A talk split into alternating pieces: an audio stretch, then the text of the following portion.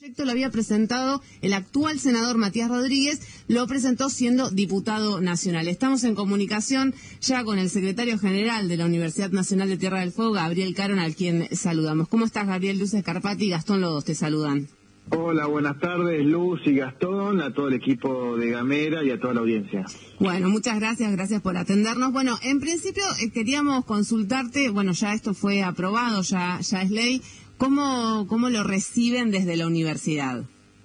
Exactamente, Luz. Eh, sí, con mucha con mucha alegría. recién hace hace unas horas se aprobó en el Senado la sanción definitiva. Lo vimos por la transmisión de YouTube, así que muy contentos de tener eh, por primera vez el primer terreno propio de la universidad, lo que nos permite poder proyectar un campus, eh, imaginar, agrandar, eh, tener el primer, la primer tierra acá en, toda la provincia. Claro.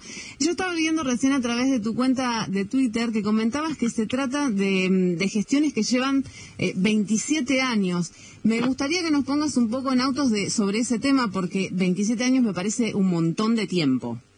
Exactamente, sí, haciendo un poco de, historia, eh, eh, comenzó, las gestiones comenzaron en el año 1993, cuando el CONICET, la Armada Argentina y la Universidad Nacional de la Patagonia San Juan Bosco firmaron un convenio donde le cedieron estas tierras a la San Juan Bosco y luego se comenzó todo el proceso para intentar eh, la donación definitiva, que es lo que se logró hoy, pero bueno, por diversos motivos no se logró, luego en el año 2009, la presidenta Cristina Fernández de Kirchner crea la Universidad Nacional de Tierra del Fuego, Antártida e Isla del Atlántico Sur, que en el año 2012 se hizo el convenio de traspaso con la San Juan Bosco, por lo cual el terreno y el convenio de, uso pasó a la, a la UNTDF y desde ahí empezamos a, reimpulsar el proyecto para lograrle lograr la donación y, y bueno, gracias a a todos los diputados y senadores foínos, pero especialmente le agradecemos a,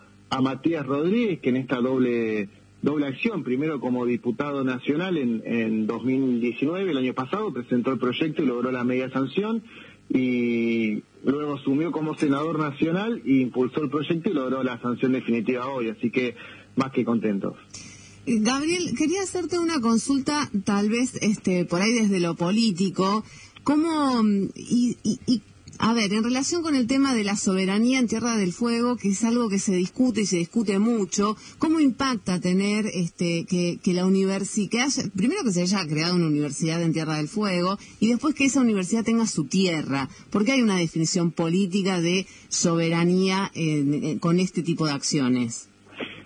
Así es, Lucy. Eh, la soberanía, bueno, viene desde es una discusión larga, viene desde 1990, cuando discutíamos si éramos provincia grande o provincia chica, que había dos posturas políticas distintas. Por suerte triunfó la provincia grande, que es la que somos hoy, que es la isla de Tierra del Fuego, más las islas del Atlántico Sur y la Antártida Argentina. Recordemos que parte de esas islas del Atlántico Sur las tenemos hoy usurpadas por el Imperio Británico, así que la decisión primero política de crear una provincia autónoma eh, eh, ya marca marca una línea de soberanía, luego en 2000 se afianzó en 2009 con la creación de la Universidad Nacional y ahora con eh, hoy justamente con el, Estado Nacional otorgándose, otorgándole las tierras para que la universidad se pueda desarrollar con, con su propio terreno acá en el, en, el fin del mundo, digamos.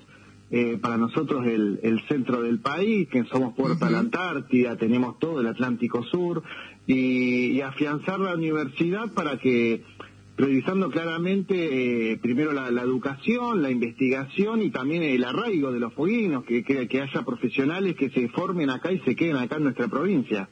Estamos hablando con Gabriel Caro, el secretario general de la Universidad Nacional de Tierra del Fuego. Gabriel, no sé, no sé si lo comentaste, pero quisiera que poder alguna definición o, alguna precisión eh, en respecto a eh, lo que se viene, ¿no? Porque se va a construir o al menos se está proyectando un nuevo edificio. Bueno, ¿cuál es, cuál es la problemática, cuál es el diagnóstico que lleva a esa necesidad y cuál es la proyección que se está haciendo?